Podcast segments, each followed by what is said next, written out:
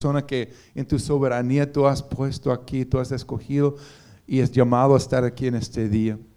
Venimos con corazones abiertos, venimos con hambre de ti, Señor. Venimos, Señor, con el deseo de ver tu mano, escuchar tu voz y ser más como tú en este día, Señor. Háblanos, guíenos, Señor. Eh, gracias, Espíritu Santo, que en medio de mucha diversidad tú estás haciendo una, obra de unidad que tú puedes bendecir y tú puedes guiar por tu mano poderosa.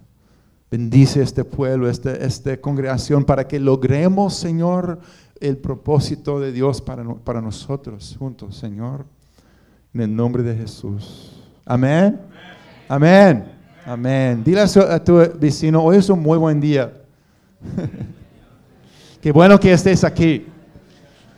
Qué bueno que estés aquí. Entonces, somos la iglesia del noroeste.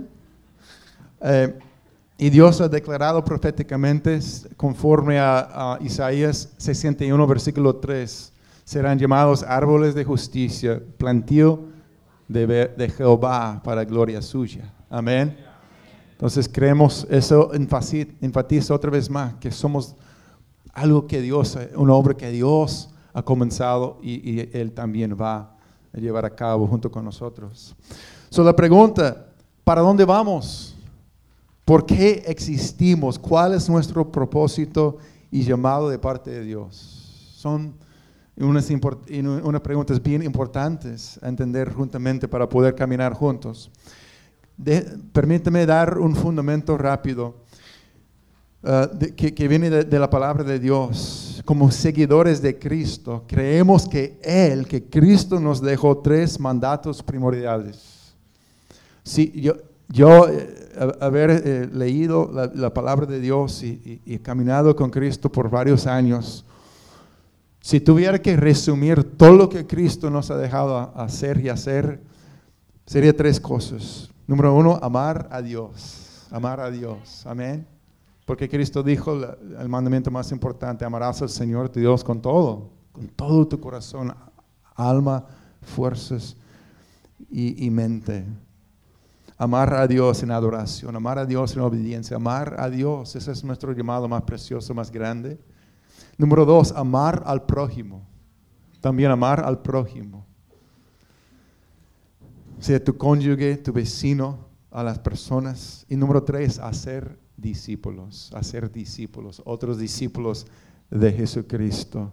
Eso es lo que Jesús, la última cosa, el mandato dijo, vayan y hagan discípulos de todas las naciones, a sus discípulos. Estamos aquí como resultado de la obediencia de, sus, de los discípulos en esa época y todos los discípulos a lo largo de las generaciones que han hecho otros discípulos de Cristo.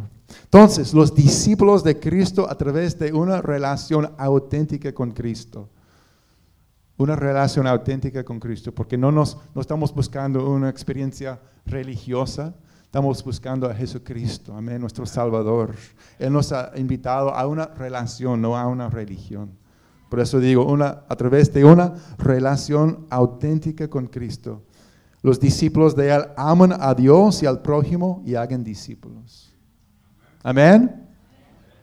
Entonces, como personas y como iglesia, entendemos que nuestro llamado y propósito es ser y hacer discípulos de Jesucristo. Ser y hacer discípulos de Jesucristo.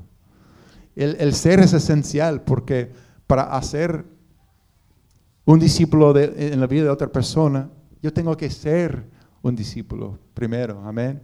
El hacer sale del del ser, de quién soy, de quién, es, er, quién eres. Bien, estamos bien hasta ahora. Entonces estamos de ser y hacer un discípulo. Entonces yo creo que es importante rápidamente hablar de qué es un discípulo. ¿Qué es un discípulo? Si es la cosa que Cristo nos ha, llamado a hacer y hacer, ¿qué es un discípulo? Y eso se podría pasar semanas hablando de eso y eso sería bueno, pero en, el día de hoy va a dar algo rápido. Un discípulo es un seguidor y un aprendiz que entra en una, relación con un maestro y lo sigue para aprender. otra vez, un, un discípulo es un seguidor, es un aprendiz que entra en una relación con un maestro y lo siga para aprender primero ser como el maestro. Ser como el maestro. Los, eh, rabinos judíos llamaban a, bueno, en el caso de Cristo, Él llamó a sus discípulos. Los rabinos tenían personas que decían, yo quiero ser tu discípulo. Y comenzaron a vivir a su lado para ver cómo para vivir, tener el carácter, hablar como ellos y llegar a ser como el maestro, ser como el maestro. Y nuestro primer llamado es ser, ser como se trata de estar con Jesús para conocer a Jesús y así llegar a ser como Jesús. Amén. Con el maestro. Y después hacer lo que hace el maestro aprender a hacer lo que hace el Maestro. Creemos que Cristo quiere que aprendamos a hacer lo que Él hizo. Eso es grande, ¿no? Hacer lo que Cristo hizo. Me encanta lo que dijo un hombre, un buen maestro de la palabra, Dallas Willard. Él dijo, el discipulado es el proceso de convertirse en quien Jesús sería si Él fuera usted.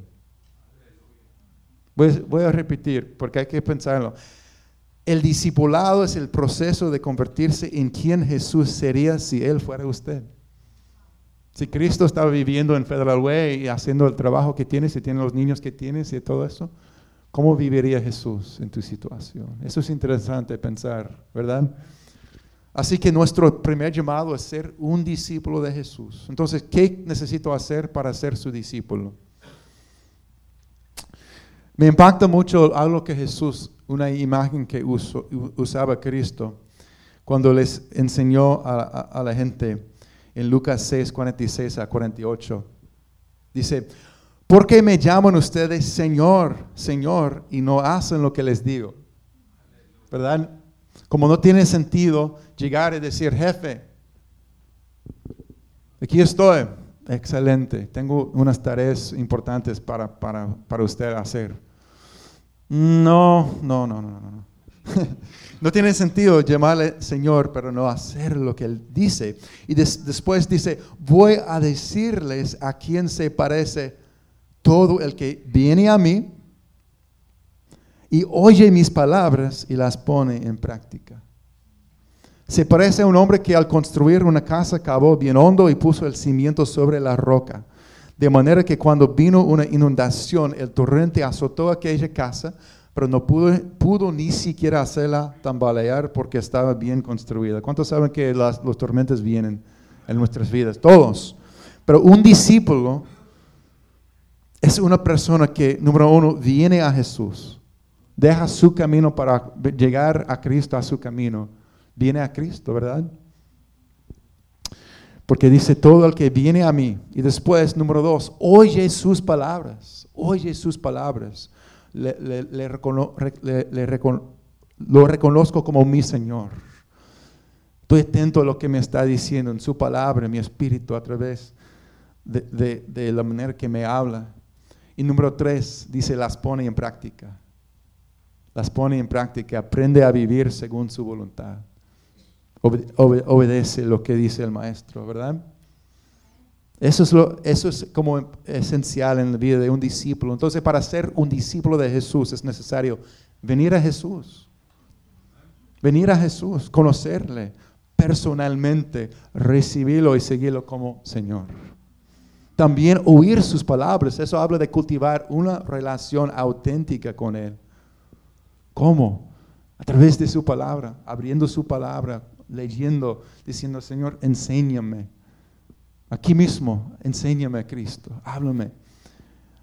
Y oír, eh, pero no solamente eh, oír sus palabras, obedecer, amén.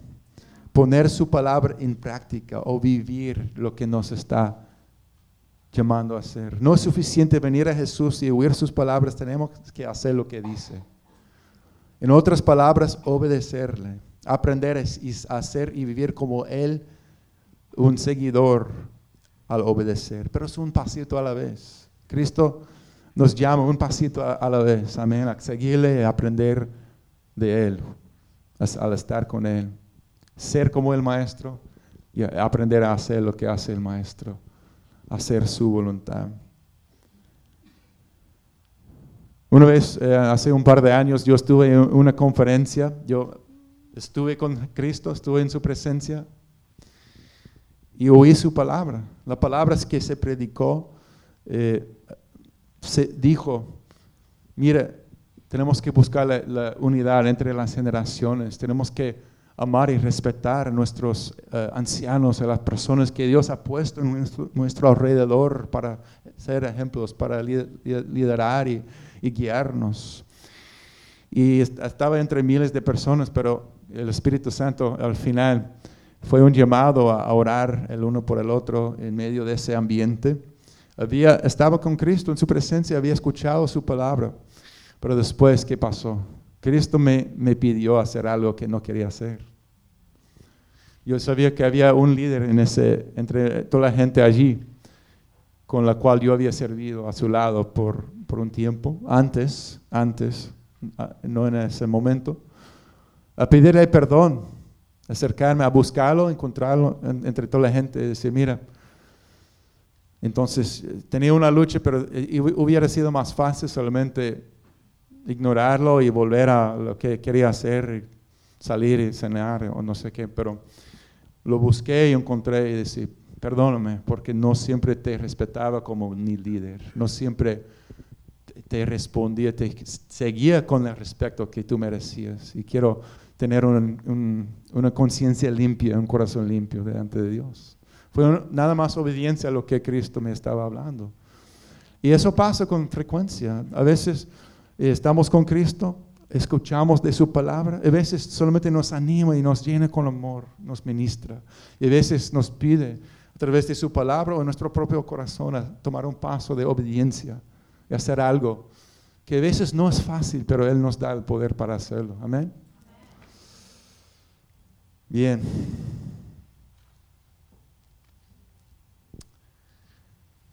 Voy a resumir porque yo quiero que entremos en, los, en cuatro aspectos de, lo que significa o cómo vamos a vivir ese, ese llamado a ser un discípulo. Pero espero que entiendan hoy que tú tienes el llamado de, seguir, de venir a Cristo, de oír su palabra y seguir en obediencia a lo que Él dice. Amén. No hay un llamado más grande, más alto. Estás aquí, estamos aquí porque hemos entendido que hemos sido llamados a ser un discípulo de Jesucristo. So, somos llamados a ser discípulos, pero también somos llamados a hacer discípulos. Quiere decir que a través de tu vida otras personas van a encontrar a Cristo, van a, van a crecer en Cristo y van a llegar eh, entender su propósito y llegar al cielo gracias a la influencia y el impacto de cada uno de nuestras vidas. Amén. Los discípulos hacen discípulos. A través de, de, relación, a través de su ejemplo, a través de su amor. Reproducimos la vida de Jesús que está en nosotros en la vida de otros. Y yo no estaría acá si no fuera por las personas ¿verdad? Que tomaron el tiempo para estar conmigo y poner un ejemplo y mostrarme cómo se vive un discípulo de Cristo en mi vida. Pienso eh, en, mi pastor de jóvenes en high school que eh, él, eh, siendo un pastor joven y no, no, hizo todo correcto, pero tenía una pasión fuerte para las almas que fue contagiosa y a mí me contagió con su pasión y, me invitó a acompañarlo al San Salvador por dos semanas con un equipo, un grupo de personas a evangelizar al lado de nuestros hermanos salvadoreños allá. Esa experiencia cambió mi vida. Estoy aquí como resultado de lo algunas cosas que yo experimenté en esos días. Y el misionero me llamó a responder al llamado y respondí, etcétera, etcétera. Pero uh, Quiero terminar con mirando esta imagen, esta introducción con esta imagen, si podemos mirar eh, qué significa en resumen. Si fuera una imagen que representa cómo es un discípulo. ¿Tenemos esa imagen de la, de la silla disponible?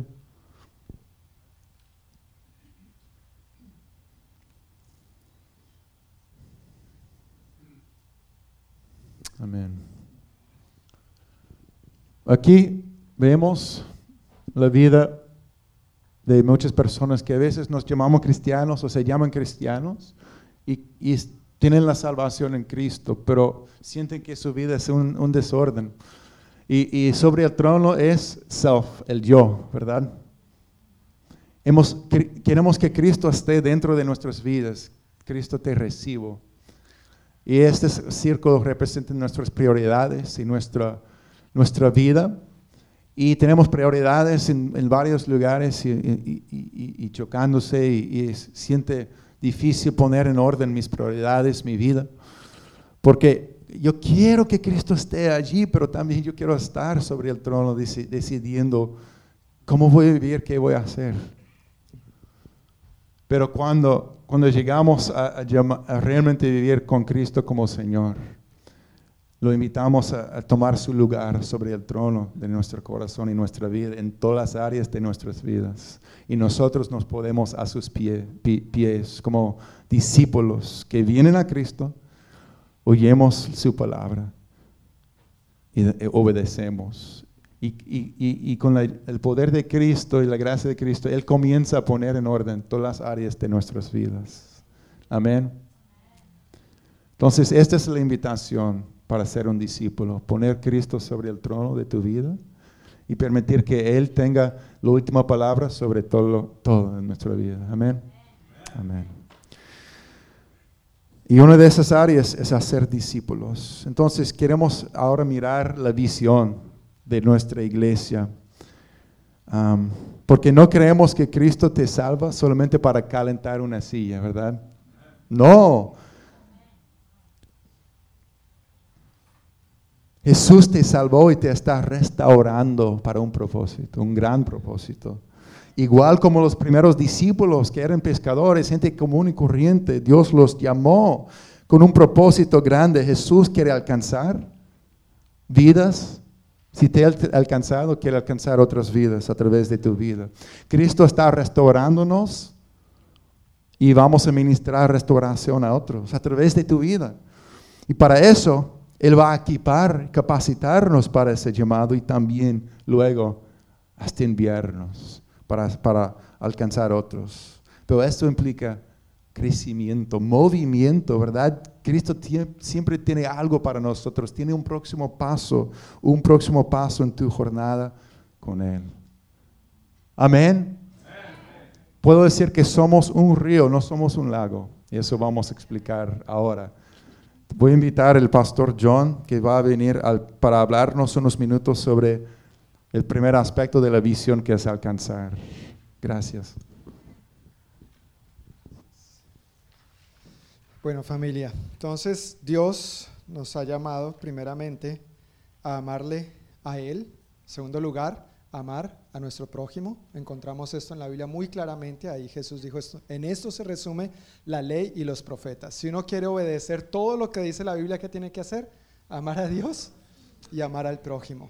Pero luego Pastor Ricardo nos enfatizaba el tercer eh, aspecto tiene que ver con ser y hacer discípulos. ¿Cómo nos vemos como iglesia haciendo esto? En la práctica en el día a día, conforme a las metas y lo que tenemos establecido, cómo nos vemos como iglesia, todo, la iglesia del noroeste, llevando a cabo esto. Hay algunos aspectos importantes. Tiene que ver con alcanzar, restaurar, equipar y enviar. Y vamos a ir viendo cada uno de ellos en detalle.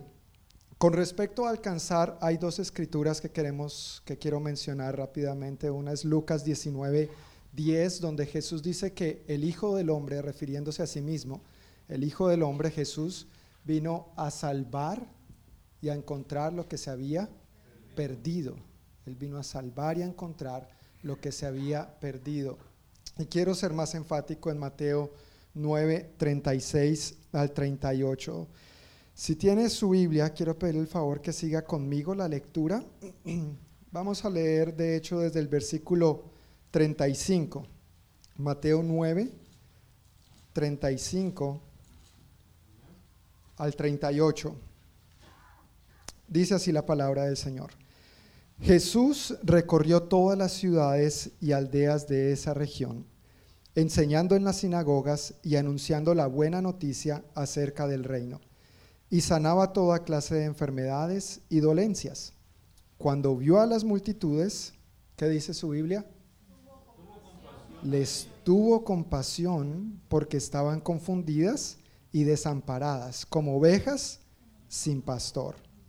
A sus discípulos les dijo, la cosecha es grande, pero los obreros son pocos. Así que oren al Señor que está a cargo de la cosecha. Pídanle que envíe obreros a sus campos. Dos eh, aspectos quiero resaltar de Mateo 9, 36 al 38. Uno es la actitud de Jesús y otro es lo que dijo Jesús. La actitud de Jesús claramente aquí fue una actitud compasiva. Fue una actitud llena de compasión hacia los que estaban perdidos. Pero él también dijo, la mies, el trabajo por hacer es grande, pero los obreros son pocos. Y en eso nosotros tenemos tarea y responsabilidad que llevar a cabo también. La actitud de Jesús, según el versículo 36, fue una actitud compasiva. Pero él no solamente fue compasivo en ese momento, él fue y sigue siendo compasivo. Gracias a Dios por eso. Y no solamente hacia los perdidos, sino hacia ti y hacia mí, que ya nos ha encontrado, pero sigue teniendo esta actitud de compasión y de misericordia a nosotros. Él vio a las multitudes y no fue indiferente frente a esta gente. Dice la palabra que les tuvo compasión, los vio con compasión porque estaban como? Dice que estaban desamparados, confundidos, agobiados, dice otra traducción, como ovejas sin pastor. Si hay una característica que tienen las ovejas es que necesitan un pastor. Tú y yo necesitamos un pastor. Gracias a Dios, Él es nuestro buen pastor y ha prometido que nada nos hará falta. Todo el mundo que anda afuera, que no ha sido encontrado todavía por el buen pastor, necesita ser una ovejita del rebaño del Señor. Necesita ser encontrado por el Señor. Y la motivación para esto es la compasión. Jesús pensó en las necesidades, pudo identificar, hablábamos con mi esposa, Jesús definitivamente era muy observador, muy visual. Varios aspectos de los evangelios nos dejan ver que él estaba atento, tal vez sin decir mucho, pero él estaba atento a lo que sucedía entre la gente y actuaba coherentemente, actuaba al respecto. Jesús pensó en las necesidades de estas personas, vio que tenían necesidades, pero pensó en sus necesidades también. El diccionario define compasión de la siguiente manera.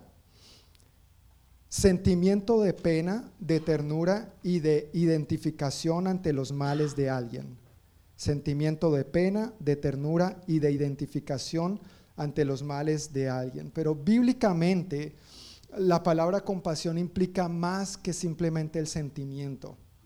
Y, me hago entender, uno puede ver gente necesitada alrededor de uno y uno pues sí, le duele, ¿no? Y ay, qué pena, pobrecito, y ay, hombre. Sí, decíamos en la República Dominicana, ay, hombre. Pero quedarse ahí, sentado, y de brazos cruzados. No, en la otra silla donde Cristo es el Señor, sino en la silla donde busco primero mi bienestar y, mi comodidad. Y nos da pena, nos conmueve, tenemos este sentimiento. Pero la compasión bíblica no se queda sentada de brazos cruzados. La compasión bíblica hace algo al respecto. Muestra de eso, Jesús no se quedó sentado en su trono. Él vino a este mundo a morir por ti y por mí porque nos tuvo compasión. Él hizo algo para poder alcanzarnos, para que hoy pudiéramos ser sus discípulos y a la vez reproducirnos y hacer más discípulos de otros. Cuando tenemos compasión, eso nos lleva a hacer algo al respecto. Él no se quedó sentado haciendo nada, ni siquiera cuando los vio y tuvo compasión de ellos. Claramente este pasaje nos muestra que Él la manera en que les mostró compasión, como Él actuó, como Él procedió, es que Él les dedicó tiempo a las personas. Él les dedicó tiempo al compartirles la buena noticia, al enseñarles y también el versículo anterior dijo que Él les sanó, sanaba toda clase de enfermedades y dolencias. Jesús hizo algo al respecto Y eso es parte de nuestra labor y nuestra tarea también. Una gran muestra de compasión que puedes tener por los demás, por los que te rodean, es simplemente dedicar tiempo a las personas. A veces las personas están también agobiadas, desamparadas, como ovejas sin pastor, y tú puedes ser ese instrumento de Dios para decirles, aquí estoy, hay un Dios que te ama. A veces en medio de dificultades ni siquiera sabemos qué decir y, no tenemos que tener toda la respuesta, no tenemos que saberlo todo, pero el simplemente hecho de estar ahí dando compañía a una persona en un momento de dificultad puede hacer una gran diferencia y mostrar la compasión del Señor. Puede ser, sí, dar algo, dar recursos, dar un consejo, dar ropa, dar dinero. Cuando se trate de cosas materiales, por favor, hazlo con sabiduría. Busca la dirección de Dios para saber cómo quiere Él que des estos aspectos. Pero Jesús vino a darse a sí mismo. Él no vino solamente a dar cosas, Él no solamente vino a dar sanidad a los enfermos, Él vino a darse a sí mismo. Una de las mayores muestras de compasión para alcanzar a otros es darnos a nosotros mismos en favor, en beneficio de los demás. Allí es donde tú y yo entramos en acción, no porque sea nuestra compasión, sino la compasión de Dios a través de nosotros. Piensa por un momento en esas personas que te hablaron del Señor, que te invitaron a la iglesia, que sin tú y yo saberlo oraban por ti y por mí, y oraban y oraban y oraban y perseveraban. Y tal vez tú, ay, no, ir a la iglesia, mm, ¿no es cierto? Ay, no, te invito a una fiesta. Y no, no, ¿qué clase de fiesta será esa? Pero perseveraron, fueron compasivos, fueron misericordiosos, te insistieron, te insistieron, te insistieron, hasta que aquí estamos tú y yo hoy en día. Por la misericordia de Dios. Esa misma compasión, esa misma compasión con que Dios te alcanzó a ti, es la misma compasión con la que Él quiere que nosotros alcancemos a otros. Muchas personas tal vez no van a estar dispuestas de primera mano, pero muchas otras sí. Tal vez va a ser asunto de perseverar en oración, de perseguirles, de buscarles intencionalmente, de propiciar los espacios para ello y hasta que un día los veamos también caminando de la mano del Señor, siendo alcanzados para alcanzar a otros también. Y ese es el siguiente versículo lo que dijo Jesús. Versículo 37 y 38. A sus discípulos les dijo, la cosecha es grande, pero los obreros son pocos. Así que oren al Señor que está a cargo de la cosecha, pídanle que envíe más obreros a sus campos. A mí me gusta este versículo mucho como lo dice la reina Valera, porque el énfasis es más fuerte. Dice, rueguen, rueguen al Señor de la mies que envíe obreros a su mies. No es solamente una petición, no es solamente una oración ligera o liviana, da la intensidad de un ruego, de un clamor. ¿Alguna vez has clamado por algo? ¿No es cierto? ¿Alguna vez has rogado por algo? Eso implica derramar tu corazón, eso implica invertir tus fuerzas, tus energías, tus recursos, llorar, derramar lágrimas, clamar con angustia al Señor, rogar. Rogar no es simplemente, Señor, envía más obreros a la mies, es pedir constantemente por esto, porque la mies es mucha y los obreros son pocos. Señor, te ruego que envíes más obreros a tu mies. ¿Sabes qué es lo que me encanta de este pasaje, de, esta, de este tipo de oración? Cuando tú ruegas a Dios de esta manera, escúchame bien, cuando tú ruegas a Dios de esta manera, tú tienes el privilegio de ser la respuesta a ese clamor. Cuando tú ruegas a Dios de esta manera, tú mismo tienes el privilegio de ser la respuesta a ese clamor. ¿A quién más va a usar Dios sino a ti?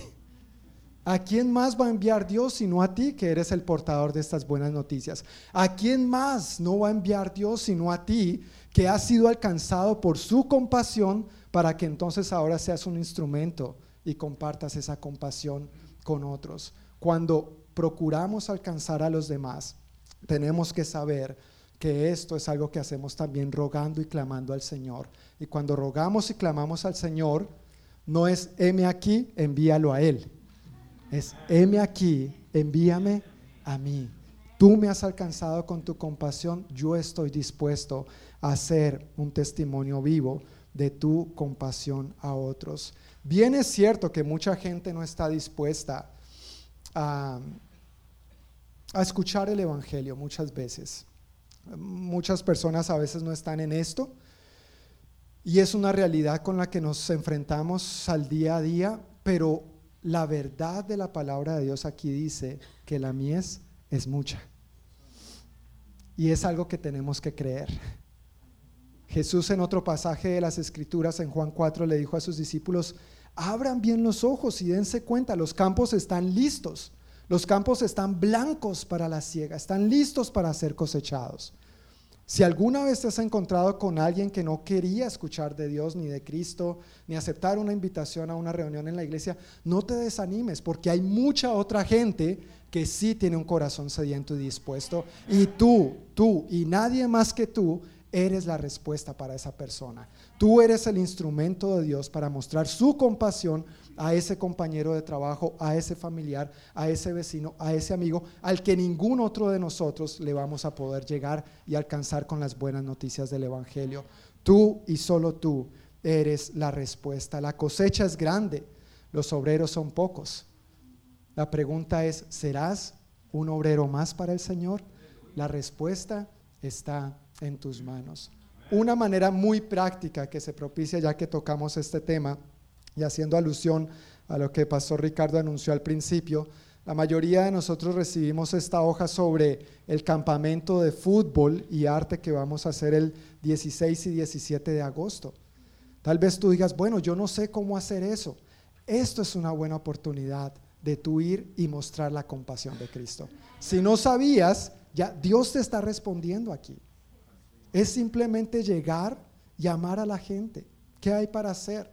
¿Cómo puedo jugar fútbol con los niños? ¿Sabes hacer algo de face painting o eh, quisieras cocinar hot dogs? ¿Quisieras servir los hot dogs? Esos actos, por sencillos que parezcan, muestran un gran acto de compasión de Dios para ir y amar a nuestra comunidad, a los que están perdidos como ovejas sin pastor. Somos llamados a ser y a ser discípulos. Y un primer paso para llevar esto a cabo es alcanzando a los demás. Amén. Ahora quiero dar lugar a mi preciosa esposa para que nos comparta el segundo aspecto. Eh, bueno, algo bien importante y de verdad es, es, esto a nosotros nos apasiona, ver cómo las cosas buenas que Dios tiene no es solamente alcanzarnos y darse a conocer a nosotros, llegamos al Señor y ya, se acabó el, la aventura con el Señor, no, hay más. Y eso es una bendición saber que llegamos al Señor y la vida con el Señor es una aventura grande, llena de tantas emociones. A veces muchos piensan que la vida cristiana es aburrida. Se equivocan totalmente. ¿sí? Si nosotros tomamos esto en serio, si nosotros llevamos a cabo el plan de Dios, realmente nos damos cuenta que esto es una aventura que vale la pena vivir. El plan de Dios es alcanzarnos y también que nosotros podamos alcanzar a otros, pero el plan no se termina allí. ¿Qué pasa cuando nosotros somos alcanzados? ¿Qué pasa cuando estas nuevas personas llegan después de conocer a Cristo, de darse cuenta que su vida no tiene sentido fuera de Cristo? Llegan al Señor y ¿qué pasa entonces? Vamos al segundo aspecto y es restaurar. La restauración es una palabra que está en el corazón de Dios. La restauración es algo que Dios quiere llevar a cabo porque sabe que lo necesitamos. Y no es algo que Él hace solamente al principio, sino es un proceso que continúa en nosotros. Necesitamos ser restaurados. Cuando pensamos y hablamos que algo necesita restauración, pensamos en algo que ha sido roto, ¿verdad? no, hay eh, una vasija que esté en buen estado, que la acabamos de comprar de la tienda, que necesite restauración, a menos que te la hayas te la hayas ah, dado a tu hija o a tu hijo, tenmela aquí y la haya dejado caer. Eso sería terrible, ¿verdad? En ese momento, esa vasija, esa prenda, esa cosa que has comprado nueva, necesita ser restaurada, porque ha sido roto, ha sido quebrantado, ha sido dañado, y esta es la condición perfecta donde entra el juego de la restauración de Dios y el milagro de la restauración. Y ya voy a entrar en detalle por qué yo digo que la restauración de Dios en nosotros es un verdadero milagro. Este milagro ocurre cuando dos cosas se conectan. Hay dos cosas importantes que entran en juego aquí para que la restauración de Dios sea una realidad en nuestras vidas. Número uno, la disposición de las personas. Y esto es una realidad. Dios ya hizo todo en la cruz. Dios hizo todo lo que tú y yo necesitamos para ser restaurados, pero Dios no obliga a nadie. Es una decisión nuestra disponernos para Dios. Y lo segundo que se une, aparte de nuestra disposición, es el poder y la misericordia y el gran amor de Dios sobre nosotros. ¿Por qué hablo un poco de la disposición de las personas? Porque es nuestra responsabilidad que respondamos al Señor con fe y con arrepentimiento. Son dos claves fundamentales en las cuales nosotros debemos responder, no solamente cuando conocemos a Cristo por primera vez, sino seguir respondiendo con fe y arrepentimiento. Un ejemplo muy básico, muy, muy clave es si mi vida era una mentira guiada por, eh, por la mentira o el engaño, que la mentira salía de mi boca constantemente, yo debo responder en fe creyendo que hablar la verdad es mejor porque Dios lo dice y Dios lo establece. Y con arrepentimiento, porque debo arrepentirme de todas las mentiras que he dicho y saber que no es un estilo de vida que edifique ni, que ni me edifica a mí ni a los demás. Debemos responder con fe y arrepentimiento. Cuando estas dos cosas entran de la mano, porque la disposición, el amor y la gracia de Dios han sido provistos para nosotros, pero él encuentra un corazón decidido a decir, Señor, aquí estoy, no puedo hacerlo solo.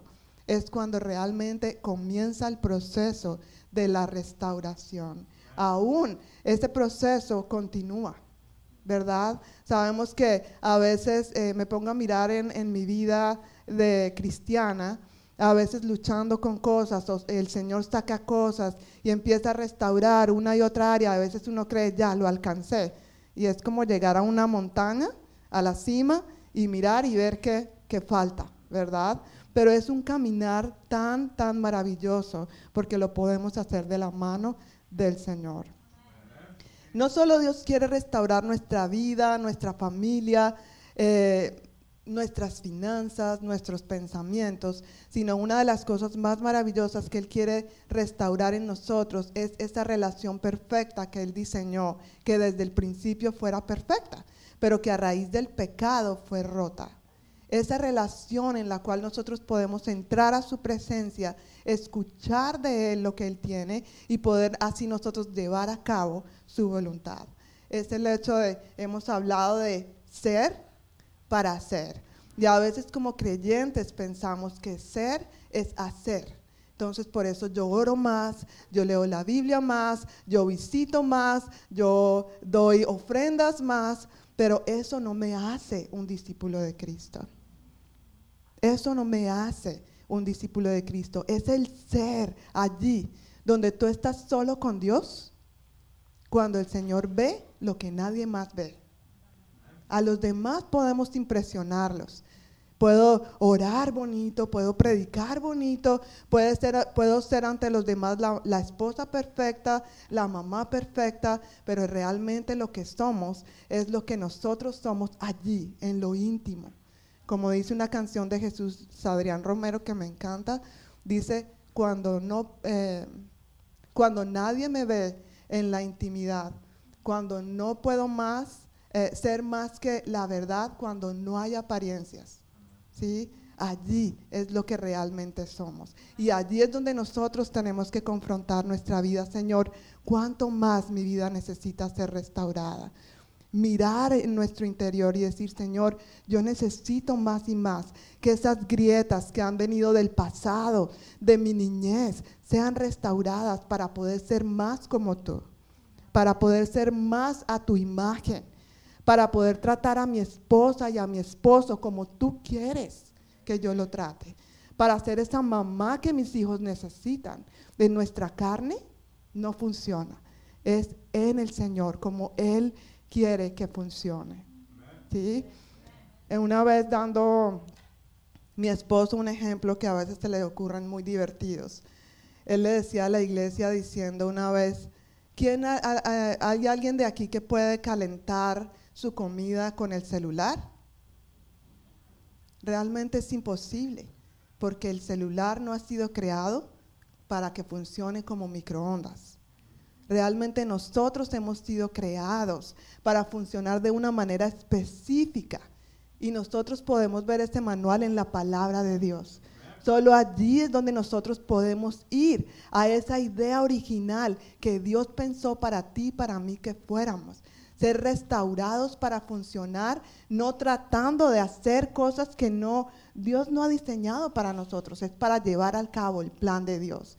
Y aunque a veces parezca difícil, es lo que funciona es lo que nos llena de, gozo, de paz en nuestra vida, para poder vivir una vida que realmente agrade al Señor.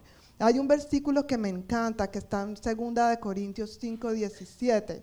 Dice así, de modo que si alguno está en Cristo, nueva criatura es. Hasta ahí nosotros vemos la parte de alcanzar. Dice que si alguno está en Cristo, es una nueva criatura, ¿verdad? Dice, las cosas viejas pasaron, he aquí todas son hechas nuevas. Dos palabras que quiero resaltar aquí. Una es hechas. Dice que todas son hechas. Esta palabra hechas requiere de un proceso. Cuando yo digo voy a hacer la comida, son las 11 de la mañana, y ya yo sé que a las 12 más o menos o 12 y media es hora del almuerzo y digo voy a hacer la comida, me requiere de un proceso de sacar los ingredientes, de revolverlos, de ponerlos en la olla, y eso requiere un proceso. Aquí el Señor nos está diciendo que esas cosas son hechas nuevas, requiere un proceso para que nosotros seamos restaurados realmente a la manera y al propósito de Dios. Y la segunda palabra es nuevas. Y esta palabra también me encanta de este versículo, porque en el idioma original esta palabra cuando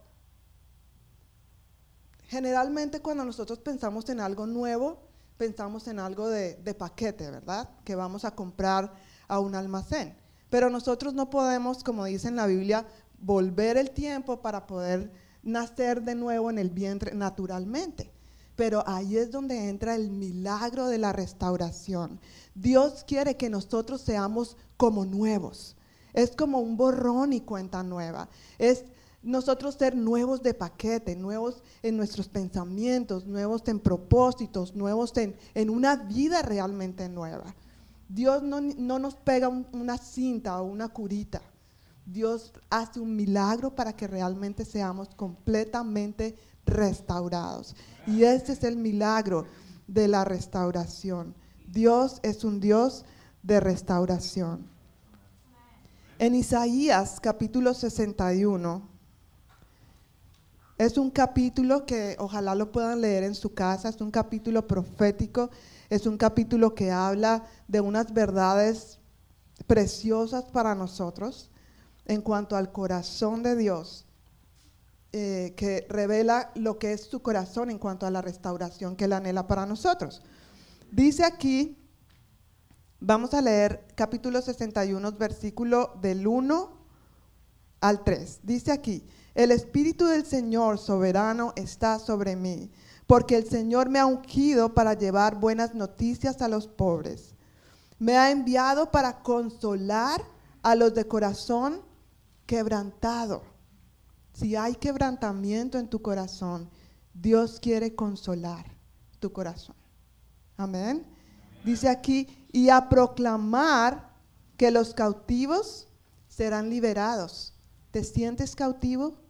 ¿Te sientes atrapado? ¿Te sientes encarcelado? Dios quiere que, hay, que sepas que hay libertad para ti. Dios quiere darte verdadera libertad también. Dice, y que los prisioneros serán puestos en libertad. Versículo 2. Él me ha enviado para anunciar a los que se lamentan. Cuando una persona se lamenta? Cuando hay dolor, ¿verdad? Cuando hay eh, quizás temor, hay lamento. Bueno, Dios quiere, dice en la segunda parte del versículo 2, para anunciar a los que se lamentan que ha llegado el tiempo del favor del Señor. Ha llegado el tiempo del favor del Señor, junto con el día de la ira de Dios contra sus enemigos. Versículo 3. A todos los que se lamentan en Israel les dará una corona de belleza en lugar de cenizas. Esto habla de la restauración. Una corona no es para cualquiera es para alguien en autoridad. Y cuando nosotros llegamos al Señor, Él quiere restaurar tu lugar, tu lugar de hijo, de príncipe y princesa del Señor. Y gozosa bendición en lugar de luto. A veces el gozo se va, ¿verdad? Nos sentimos desanimados, nos sentimos como la pesadez, ¿sí? El gozo del Señor es mi fortaleza, pero a veces nuestro rostro no refleja ese gozo porque es, una realidad, hay situaciones difíciles, pero dice que Él va a cambiar ese, ese eh, lugar de luto por gozo y una festiva alabanza en lugar de desesperación, en vez de la quejabanza, ¿verdad? Vamos a estar con la alabanza en nuestros labios. Dice, ellos en su justicia serán como grandes robles que el Señor ha plantado para su propia gloria. Y ese, es, esa imagen de ese árbol frondoso y grande es el eslogan de nuestra iglesia. Somos un plantío del Señor.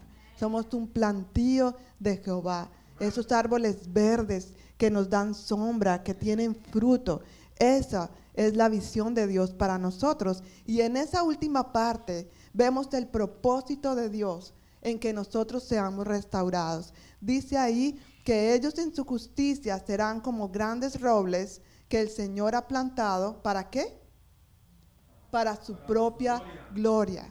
Si Dios ha hecho algo en tu vida, si el plan de Dios es hacer algo en tu vida, porque lo es, seguir restaurando tu vida es con un propósito, es para que Él sea glorificado y para que otros puedan ver lo que Dios es capaz de hacer. Yo he escuchado testimonios que digo, wow, definitivamente somos nosotros los que limitamos el poder de Dios. A veces uno dice, no, es que tú no lo conoces. Dios no puede cambiar a ese hombre o a esa mujer. O Dios, eso es imposible. Pero para Dios nada es imposible.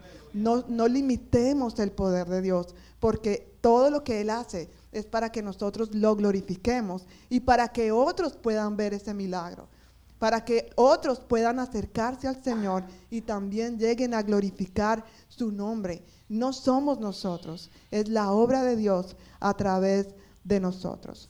Por esta razón, nuestra, iglesia del noroeste cuenta con diferentes programas para llevar a cabo también y ser parte de, e instrumentos de esa restauración que Dios tiene para ti. Nuestra iglesia cuenta con cursos de libertad en Cristo, que son unos cursos muy buenos que nos ayudan a ser confrontados con la verdad de Dios. También tenemos el curso de, y las clases de espiritualidad emocionalmente sana, que han sido una gran bendición para nosotros también. Pero también si ustedes entienden inglés, eh, hay diferentes programas que la iglesia también tiene como para eh, diferentes tipos de situaciones específicas, como el duelo, el divorcio, la sexualidad, el abuso y otra clase de cosas. Estamos para ser ese instrumento de restauración a otros también. Y por eso nosotros estamos persiguiendo esto, eh, escuchando de Dios para nosotros poder eh, decir, bueno Señor, ¿qué es lo que tú quieres para nosotros, para tu iglesia? ¿Cómo podemos seguir caminando en ese proceso de restauración? Amén. Y aunque esto es apasionante de verdad y es precioso ver que Dios quiere restaurarnos, no solamente Dios quiere restaurarnos y como decía al principio, las cosas terminan ahí. Hay más. Hay más que Dios tiene para nosotros y por eso vamos a continuar viendo qué es eh, el resto de cosas que Dios tiene. Amén. Gracias, hermano. Bien. Um,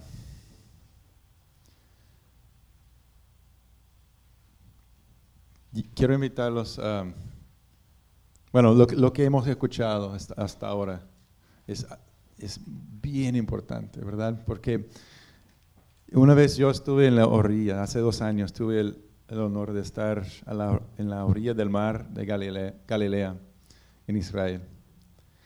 A las cinco y media de la mañana, yo estuve ahí sentado, escuchando las, los pajaritos cantando, mirando el sol levantándose. Y habíamos, habíamos visto diferentes lugares históricos, Abraham y David, y diferentes lugares impresionantes, pero cuando me senté en ese lugar, me impactó de otra manera. Porque me puse a pensar y sentir, wow, aquí es donde Cristo llamó a sus discípulos y dijo, sígame, sígame. Y dejaron sus redes y dejaron su papá, dejaron sus cosas y comenzaron a seguirlo. Y no, ellos no sabían todo lo que iban a experimentar en su vida, pero fue el comienzo de algo.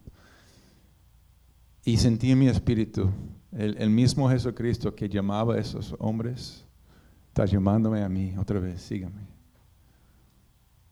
Y en esta mañana también Cristo te está llamando a ser su discípulo, es decir, sí- sígueme, sígueme. Amén. Tal vez has respondido antes diciendo, sí, Señor, te voy a seguir, pero siempre es bueno escuchar otra vez y responder. Tal vez es tu primera vez cuando tienes un momento para decir, Cristo, wow, yo entiendo que me, me estás llamando a mí a seguirte, a ser tu discípulo. Y implica, y, estás mirando, wow, mira cómo Cristo te ha alcanzado, ¿verdad? Con su compasión, con su gran amor, todo lo que Él ha hecho para alcanzar tu vida. Y estás escuchando hoy, siendo su discípulo, Él te ha alcanzado para que puedas alcanzar a otros. Amén. También estás, has estado mirando cómo Cristo ha comenzado un proceso de restauración en tu vida, en tu corazón, en tu mente, en tu familia, en tus emociones, ¿verdad? ¿Cuántos dirían honestamente, yo estoy mirando un, un proceso de restauración en mi persona, en mi vida, en mi familia? Gracias a Jesucristo, ¿verdad? Amén. Y Dios está restaurándonos para que puedas restaurar a otros, ser un instrumento de restauración en la vida de otras personas. Eso es grande, es grande. Y espero que profundamente en tu corazón, en tu espíritu, puedas decir, sí, Señor, yo reconozco, yo oigo tu llamado y veo lo que has, hecho en mi vida, lo que estás haciendo en mi vida. Es con un propósito para que sea una bendición para otros, para alcanzar a otros, para restaurar a otras vidas. Entonces la próxima semana vamos a mirar qué significa ser equipado. Porque eso es importante, porque no termina solamente, ya Cristo me, alcanzó, me está restaurando y voy a esperar hasta que Él venga. No, Él tiene un llamado para, sobre tu vida. La gente te- necesita tu testimonio, tus dones, tu amor, tu compasión, cosas que Cristo ha puesto dentro de ti. Amén. Pero esta mañana eh, quiero terminar enfatizando algo. Cristo nos alcanzó por su gran amor. Alcanzamos por amor a Él y por, amor a la gente. Cristo nos está restaurando por sus llagas, amén, por su sufrimiento. Y cuando abrazamos a otros en medio de su dolor, oramos por ellos, los aconsejamos por amor, lo hacemos por amor a Cristo y amor a la gente, amén. Y cantamos en esta mañana una canción que dice, enamórame de ti, enamórame de ti. Ese amor, el apóstol Pablo di- di- dijo, el amor de Cristo nos impulsa. Amén. El amor de Cristo nos impulsa. Y una maravillosa oportunidad que tenemos al estar aquí juntos en su presencia es que el poder de su gran amor nos renueva, nos llena otra vez. ¿Verdad? Porque hay muchos momentos cuando nos sentimos, Dios, yo no tengo el amor. Yo no tengo, yo no siento que soy capaz de hacer esto. Yo no siento ese, esa compasión en este momento. Pero ¿qué pasa? Venimos a su presencia, venimos a sus pies, a los pies del, del Maestro. Y Él nos, nos llama a sus pies y nos ministra a nosotros y nos llena con amor otra vez. Y cuando nos levantamos, se encuentra dentro de nosotros ese depósito de amor del Maestro, de Cristo. Entendemos que gracias a Él vamos a alcanzar y restaurar porque hemos sido alcanzados y restaurados. So, yo quiero enseñar qué significa, por qué Cristo nos llama a ser equipados y, la, comisión de ser enviados en su nombre. La semana cuando venimos, uh, nos juntamos otra vez. Eso va a ser impactante. Pero en este momento hay un llamado a venir a los pies del Maestro donde estés, o abrir tu corazón Puede ser que algunas personas reconocen, yo no soy un discípulo, pero yo siento, yo oigo su llamado en esta mañana y yo necesito responder. Yo he sido una persona que de la multitud que Cristo es interesante, me siento bien al estar cerca de Él con otros, pero ser un discípulo, eso es, eso es algo más, más allá, ¿verdad? Pero eso es el llamado de Jesucristo. Decir, sí, Señor, yo, yo te reconozco como mi Salvador y mi Señor. Y yo no sé todo lo que implica o para dónde vamos con todo esto, pero yo te confío en ti. Guíame, ser, sé mi maestro, ser mi buen pastor, ser mi Señor. Amén. Y necesitas responder con todo tu corazón, alma, mente y fuerzas. Eso es el llamado de Cristo. No es mi llamado, no estás respondiendo a un, un, un hombre que se llama pastor. No, estás respondiendo a Jesucristo, quien te está llamando a ser su discípulo, a ser su seguidor, a dar, dar tu vida. Como Él dio su vida por ti, ahora te está llamando a dar tu vida por Él, para Él. Amén. Pero lo que pasa es que Él nos alcanza y nos restaura y, nos da un llamado, una vida que marca la diferencia en este mundo de la manera única que solo tú puedes vivir y llenar en este mundo. Amén. Amén. Entonces al cantar eh, Enamórame, es una oportunidad, un espacio donde tú puedes responder tu corazón delante de Jesús, sabiendo que es el poder de su gran amor obrando, que sea el combustible de esa vida de discipulado a la cual Él nos está llamando. Amén. Amén. Amén. Cierren sus ojos conmigo por un momento. Y ese es un espacio privado contigo y, Jesús. Si tú estuvieras a la orilla de ese mar del Galilea, que oiga su voz. Amén. Importante es, y siento en mi corazón que de pronto hay personas aquí que están diciendo, no puedo ser un discípulo de Cristo porque quizás tu vida está quebrantada, porque quizás tu familia está quebrantada, porque quizás estás siendo acusado por el enemigo de que no puedes, de que no eres digno. Pero es justamente cuando das el paso de responder al llamado de Dios, es cuando Dios va a empezar el proceso de restauración en ti, en tu vida, en tu mente, en tu familia. No necesitamos acercando, acercarnos a Dios siendo perfectos y habiendo alcanzado todo, porque no es posible no podemos ser perfectos y, llegar a cierto nivel de madurez para entonces poder responder al Señor. Con el Señor es al contrario. Debes responder a Él y es ahí donde comienza el proceso de restauración, de perdón, de provisión de Dios para que tú puedas llegar a ser esa persona que Él tiene.